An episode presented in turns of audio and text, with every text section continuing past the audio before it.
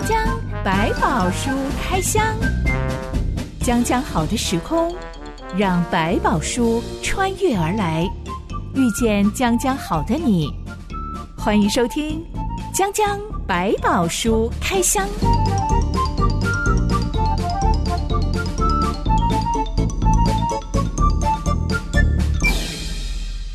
百宝书里有百宝，让知心和下凡哥为你开箱来挖宝。Hello，我是知心。Hello，下凡哥。知心，我上周末在教会看了一支宣教影片，嗯、影片内容很短，就是巴布亚纽新几内亚这个国家的宣教士，嗯、他们结束工作，准备要离开这个国家了。是，其实我听到这个巴布亚纽新几内亚，我还瞬间想了一下，高中学的地理，它到底在哪个地方呢？嗯、印象中，它就是一个岛国，太平洋地区的一个岛国。太平洋。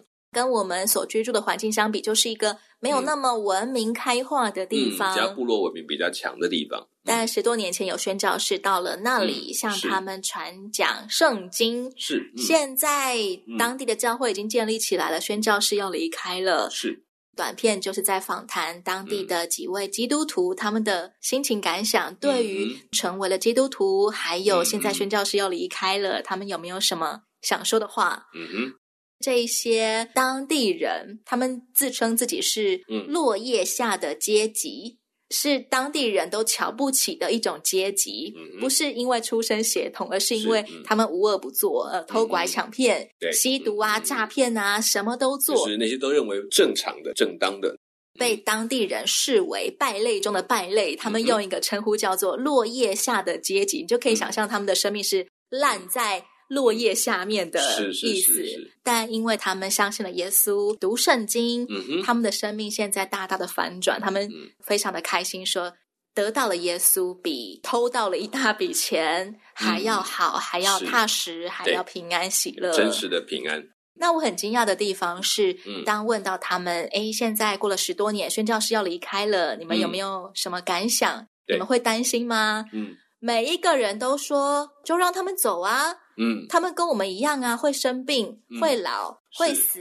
对，他们救不了我们。是，我们的生命不是他们救的，对，嗯、是上帝救的。嗯、这个教会不是他们盖的，嗯、是上帝建立的。虽然说以打造来说是宣教士打造的，嗯、反观我们所处的文明地区，嗯，我反而更常在教会里面看到出信者啊、慕、嗯、道友啊，是，甚至是基督徒都会有。过度依赖传道人、嗯、依赖牧者、依赖宣教士的情形，耶。应该说，这个宣教他们在带领的过程，他们把一个非常健康的观念交给他们，也就是这个教会就是你们的。我们不是来建一个我们教会分出去的教会，不是，你们是自己独立的。当你们得到救恩之后，你们就是教会了，你们就是一群属上帝的人，然后你们就在一起享受上帝的恩典。我们的任务完成了。当我建造完这一切，在你们的手中，你们就有了最棒的，就是真理，并且你们有好的生命。将来我们还要在天上相见，这些事情就属于你。我觉得这个其实一个很健康的一种宣教的模式，因为可能在某些教会宣教里面，包括台湾，都会在乎说有没有功效，所以我们就要算我们去弄了几个教会出来，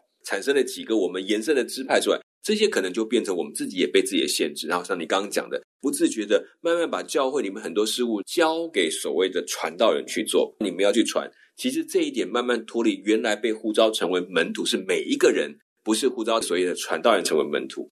而作为基督徒的我们，如果意识到有些人的离开对我造成不安全感的时候，嗯、我需要重新的反思。我到底把我的信仰建立在什么东西上呢？是，我会不会其实一直误以为是这个人生我养我的信仰呢？嗯、其实从头到尾，我的生命跟他的生命都是要向上帝交账的。是，他不是我的母亲，现在要抛弃我了，对，所以我就好像陷入绝望一样。嗯嗯，这并不是一个正确的观念。对，所以就是我们在门徒的建立观念就慢慢拉开。没有错，我牧养，但是我不是你的牧人。其实讲真的，我们能够牧养的有限，我们只是比较经验多一点来一起走，但实际上。真正的是，我要让你跟上帝，你自己也必须跟上帝建立。你要相信他真的是在牧羊，才不会每天到最后人越来越多，结果把牧师给累死。因为他光每一家的事情，光要管，就把他管到疯掉，而不是我带领出一群童工，我们一起奔跑。那两者是不一样的。传道人常常更像是一群羊当中刚刚好走的比较前面的羊，大家可以跟着他走，但不代表他是救世主。是，没有错。今天的讲讲百宝书开箱又到了一代神人谢幕的时刻。是，我们已经开箱过好多位神人哦。嗯、乍听之下好像是特别神奇的人，其实他们就是一个属神的人。嗯、在那个时代里面，更有一种上帝特别跟他同工或带着他的人，所以好像他凡事上都显得特别的神奇。所以有的人只看到神奇那一面，而没有看到跟随的那一面。撒母耳这一位先知即士师即将要卸任了，嗯、不代表他要寿终正寝了，嗯、只是他要把一部分的治理任务交给第一任国王扫罗。是这段故事记载在撒母耳记上第十一到十二章。一段音乐之后，我们来开箱。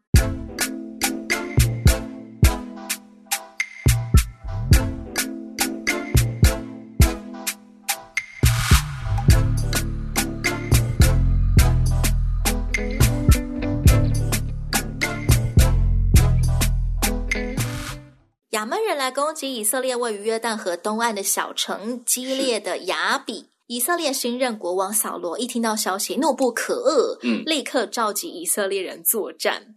扫罗的召集法蛮特别的，他剁了两只牛，把牛的尸块分送到全以色列，是，意思是谁敢不站出来跟我一起对付外敌？谁家的牛就要被处罚，面临这种下场。更苛的含义是，如果哪一组不回应我的呼召，你们就会跟这头牛一样被切成碎块。蛮有恐吓意味 耶。其实，在那个时候是一个非常具体而且很严厉的一种警告，也难得他用这么强烈的方式在警告所有部族：我是国王，你们既然尊重我为国王，就请不要回应国王的呼声。圣经说，耶和华使百姓惧怕，他们就都出来，如同一人。是，同样都是惧怕。嗯，一旦我们的惧怕是出于自己，对，我们很容易就会躲起来，不想要面对。是是。但是出于上帝的惧怕，却能够使我们集中意志，我愿意勇敢起来对抗危机。夏法哥，你怎么看这两种惧怕？一种惧怕是因为为了自己，你会觉得说啊，我很紧张害怕，算了，我能够不要面对，不要面对，就逃避它。但有一种怕没有用，我知道我怕的时候，这个事情还是在我眼前，我得去面对，甚至有更糟糕的状况要面对。好吧，我就硬着头皮往上冲。上帝让他们似乎有一种感觉到，是你没有办法躲了。好，你现在就算是不回应这个扫罗的呼召，接下来要面对的是，可能是扫罗对你的处罚。我如果他赢了回来，你这一组完蛋了。如果他没有赢回来，我们全部还是完蛋，因为亚门人会过来对付我们，所以你必须问我，既然进退维谷，我只好狗急跳墙。这个讲的不好听，但是有点像我背水一战，横竖都是死，要么战死，要么被杀死。对，所以你说那种会躲，就是我还有地方可以躲，所以那我就躲一下吧。这种情况，以色列人一口气聚集了三十三万战士，嗯、趁着亚门军营清晨换哨的时候。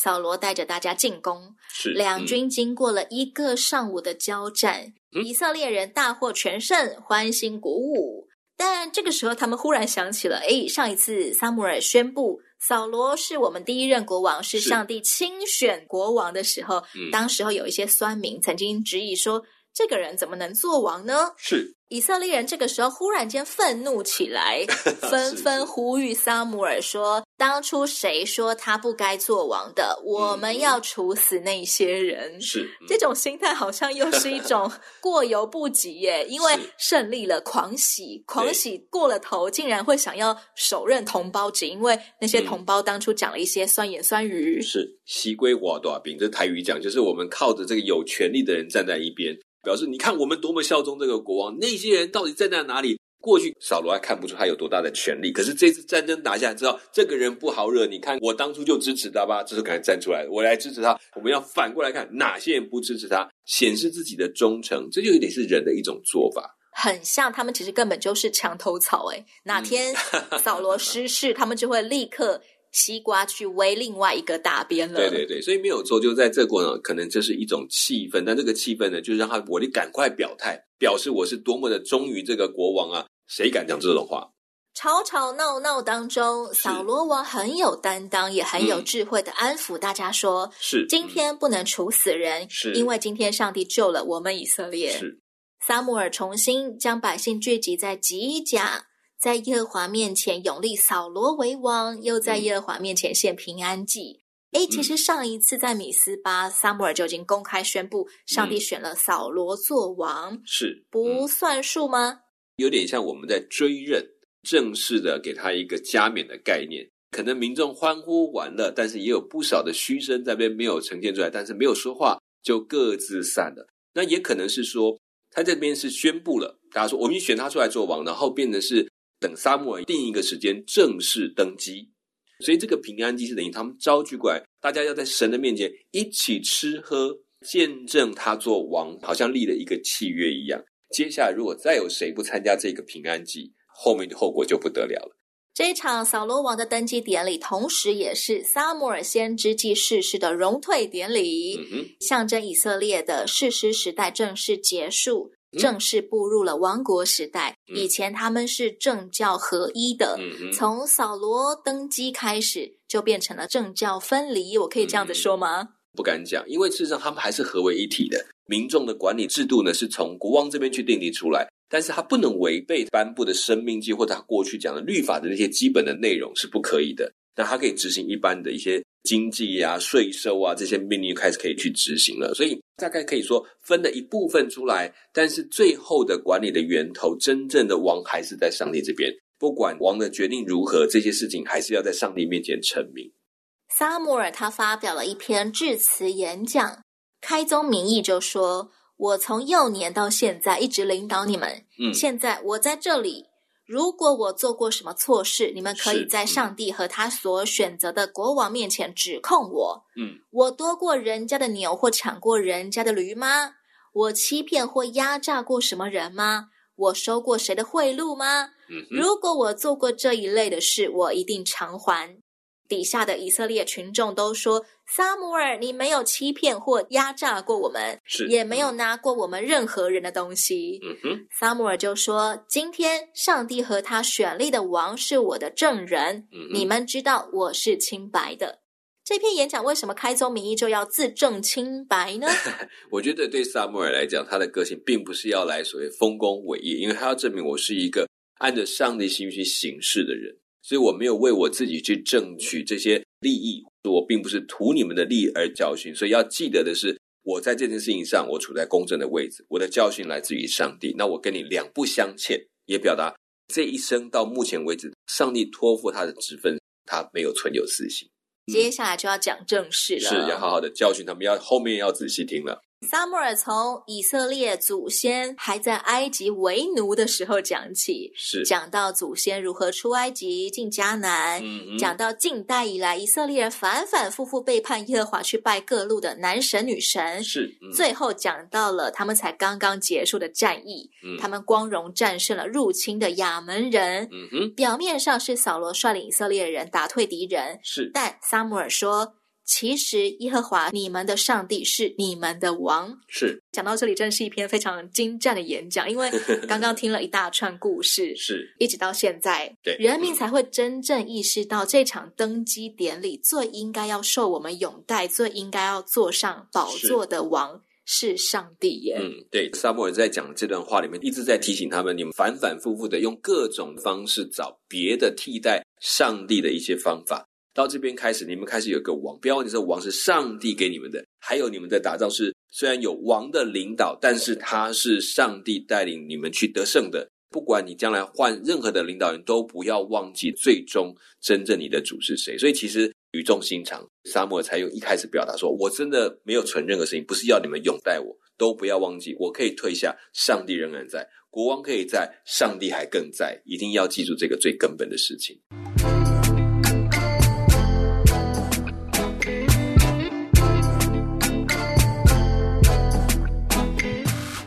我们为什么形容人家退休是荣退典礼？嗯、就是因为在这场退休典礼上面，他应该要受到大家的 honor，是他是配得荣誉的。总会说哦，这个人做过多少贡献啊，来表彰他。嗯、但撒母耳却先发表了一篇自证清白的演讲词，嗯、来代表我要对你们讲的重话。是没错，不是出于。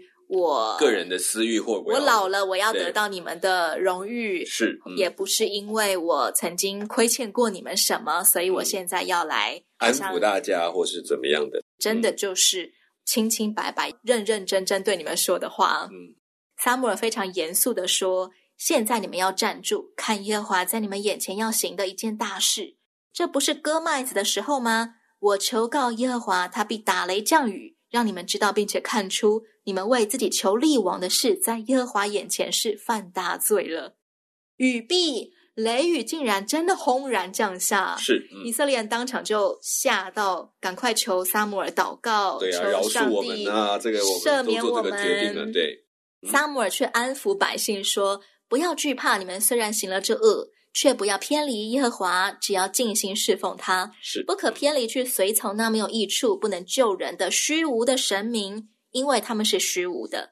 耶和华必因他大名的缘故，不撇弃他的子民。”因为耶和华喜悦你们做他的子民，是，嗯，其实我们刚刚听完他的那篇演讲，我们也会觉得，哎，其实以色列人求立王的动机根本就是等同于拜偶像啊，嗯，他们就是崇拜。别国的统治方式、嗯、没有要把他们的主，嗯、也就是耶和华上帝放在眼里。嗯、这个心态难道真的没有关系吗？只要尽心侍奉上帝就好。不竟然是他们现在马上就冒出来说我们不要上帝，不完全是这样。但是呢，这过程当中会有这个趋势跟危险。等于他先把这个将来的事要先警告他们。做先知的角色就是把将来可能会发生的事，我先讲给你听。但你要避免，我就告诉你了，你只要抓紧。你真正的王是上帝，他所立的王是帮助我们可以去经营这个国家，或者是能够治理这个社会。但这个王要按上帝的心思，而你也要明白，你真正最终要遵从的是那位上帝。王不能够取代上帝，他再怎么聪明，再怎么厉害，打仗再怎么英明神武，对不起，他仍然是个人，不能够越过上帝。所以这一点也让我们对王的角色比较持平的看待，而不会变成一种盲目的崇拜。的确，自从有帝王制度以来，嗯，人们就只会互相把对方划等级，嗯、可能用钱来划分社会地位，嗯、也可能用你们家族的名声跟国王之间的距离程度来决定你的地位。嗯、一旦有阶级，我们就很难再纯粹的把上帝当上帝，我们很容易就会把。人视为我的主，视为给我吃饭的老天爷。对，因为有的依靠，他可以帮助你解决问题，所以这要很小心。我可以为他祷告，但我知道他不是上帝，这样我可以保持一个持平的眼光，看他也看待自己是比较平衡的。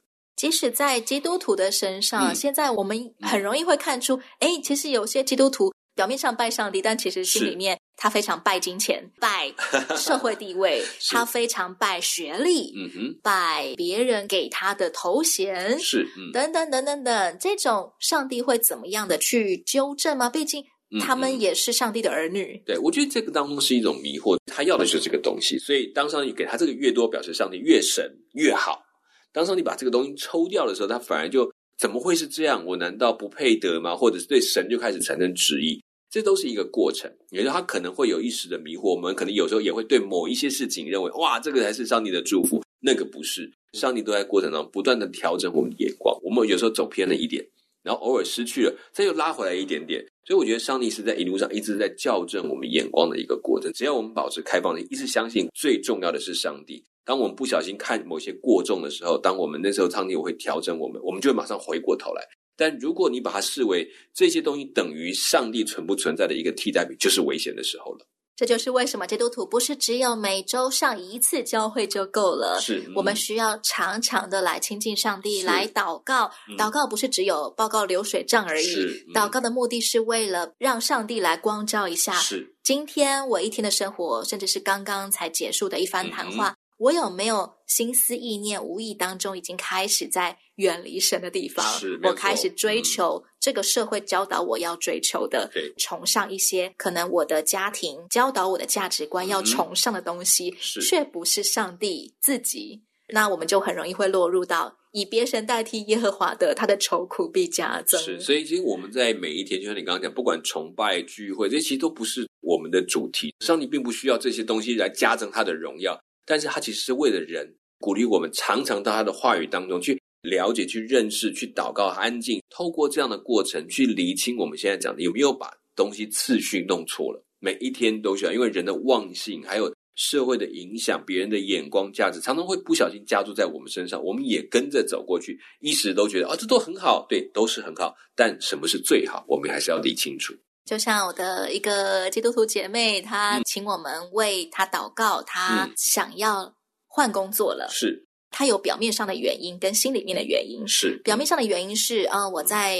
原本的职场我已经做了四年了，我觉得我能学的都学完了，没有什么转换了能学的地方了。嗯、那我还年轻，嗯、我想要到处去挑战一下，磨练自己，嗯、所以我到了该换工作的时候了。嗯、是，但他说，作为一个基督徒，嗯、他也在上帝的光照当中，他知道他其实心里面有另外一个原因，是从小。全家爸妈都看不起我，因为我是老幺。嗯、对，两个姐姐、嗯、功课永远都比我优秀，都在前面。是，甚至爸妈跟客户介绍家里有几个小孩的时候，会说。哦，我有两个女儿都在美国读书。是，其实他有三个女儿。是，老幺那个爸妈会自动的跳过，自动的当做我没有他，跳过他。对，他从小到大一直都是被爸妈这样子对待的，所以他说他心里面其实有一个很想要向父母证明自己。嗯，我换了一个工作，而且我确定那个工作薪水是我现在的两倍。哇，这个马上跳级了！我马上就很有能力招待爸妈出国玩，是，或许他们会认可我，是成为这个家的一份子了。嗯，这个东西他很难过去，是，但他同时放在上帝面前的时候，上帝也没有拦阻他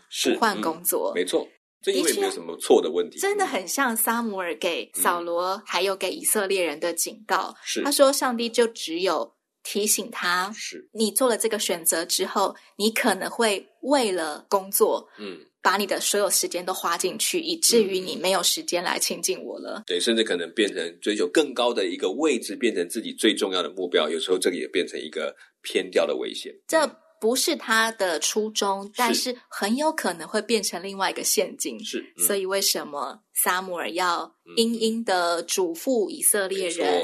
上帝允许你们立王，但你们要知道，立王之后将来要付的代价，还有你们很容易会陷入又去崇拜别样的偶像，嗯、可能不再是男神明、女神明了，是嗯、但是你们崇拜的是贵族的身份地位，权势就让你有更有压力。你们可能会陷入到崇拜金钱、崇拜权力这样子的陷阱当中，其实仍然跟拜男神女神是一样的，嗯，而且更不容易发觉这些问题。所以上帝不是要我们就不去追求这些，而是。不要过度的追求，要理清楚那个的本质是拿来做什么的。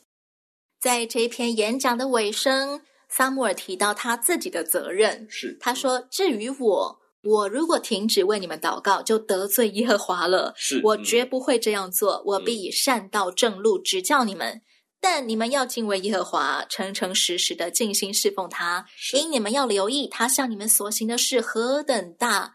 嗯、你们若不断作恶。”你们和你们的王必一同灭亡。是，今天地上那一些看起来好像不认识耶和华上帝的国家，是如果不断作恶，人民跟王也会一同灭亡吗？最终的灭亡是当然是绝对跑不掉，上最后的审判台前，当付的代价没有一个可以逃得掉。但是在整个历史的脉络里面，我们大概可以理解说，其实有很多可能不是在我们眼前发生，也不是在我们所知道的状况发生。在整个历史的掌管里面，上帝用时间去表彰最终的得胜跟灭亡。很多紧紧跟随上帝的秉公行义的，可能看起来没有得善终，但是他所坚持这件理想跟正确的事，在终究在历史上会得到证明，这是对的。如果我们只看一个人的短暂一生，很容易掉进说，那为什么恶人都没事，活得那么久，然后做的恶事这么长？要了解最终的正确的位置，不要弄错。即便他看起来一半，就好像被停住了。或者坏事情做得更久，但都不要为此而被迷惑掉。同样都是作恶，上帝会对国王究责比对人民究责更多吗？你如果看到生命记在他的律法的设定里面，会很明显的，这些人一定是要付上更大的代价。当然，这是因为他已经背负了领导众人的责任。不管怎么样，这个路程当中，他就是那个工作，他必须把路弄清楚，他要比一般人对上帝的关系更加的紧密，免得按着自己的欲望去做。其实，在神的眼中，虽然选出了一个王，但如果你看大卫回应在上帝的时候，他知道他是上帝的仆人，他是上帝派来去帮助百姓跟随上帝的仆人，而不是一个另外一个主跟上帝抗衡的人。我很棒，所以我当王，所以好处都是我的，用我的利益来决定大家的利益，观点就完全不一样。一旦我们坐上了领导人的位置，嗯、不管这个领导的机制是怎么样产生的，不管是别人投票选我的也好，或者是我被指定指派的坐上这个位置也好，我都需要知道上帝到底对我。统治的心意是什么？嗯，对我管理这些人事物的心意是什么？嗯，我们才不会变成一个拿各种利益来自肥的一个领导人。可是不会想说，我只是为了国家的发展，而是会更想到是我就是来这里服侍这一世的人。好像大卫他在睡了之后，表达说他已经服侍了这一世代的人，表示他做完上帝帮助照顾这一群人的这个责任，他已经了了。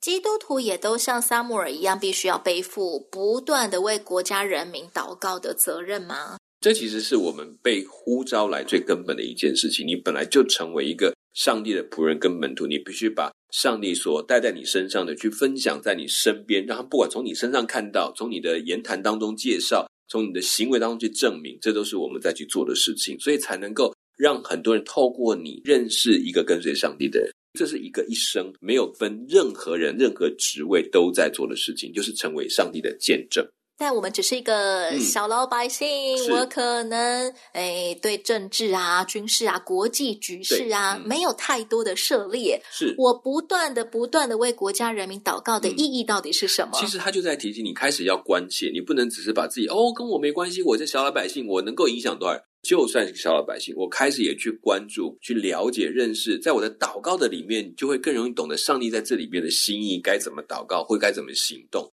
甚至我可以稍微影响，不一定是整个世界的人，从我的生命的行为做一个改变。我开始做一些拒绝的动作，有些事情我不再像过去随便的去做，因为我知道这样会助长一些不对的事情。但有些事情我也会勇敢的去推动，因为说这件事情对我们好，也能够反映上帝的心意。这种热情会带来影响力。所以真的是谈这个东西，也许我只影响看来只有眼前的，可是不要忘记，当你一个人影响，别人也在影响。哇，这一群跟随上帝的人让我有所感。他可能在另外一个跟他接触、介绍上帝的时候，他就说：“哎，我觉得你信的上帝很好，可以告诉我吗？”虽然这几个人都不知道，但上帝把它变成一个巨大的计划，让每一个人都产生身边的影响力，进而可能在某一个时机点，他就开始进入这个信仰的领域，成为一个一起跟我们做见证的人。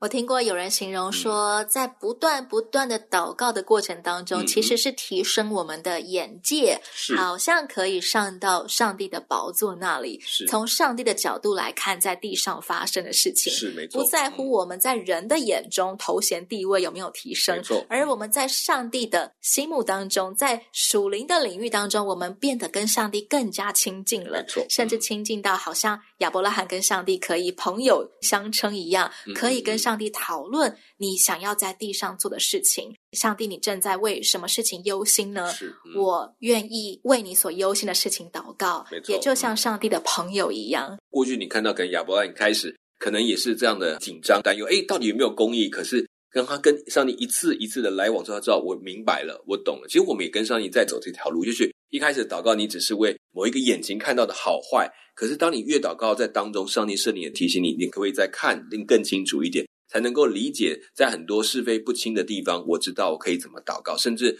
能够有耐心的等候说，说好等你的作为，因为你才是公义的那一位。这是个帮助我们有更宽广的眼光。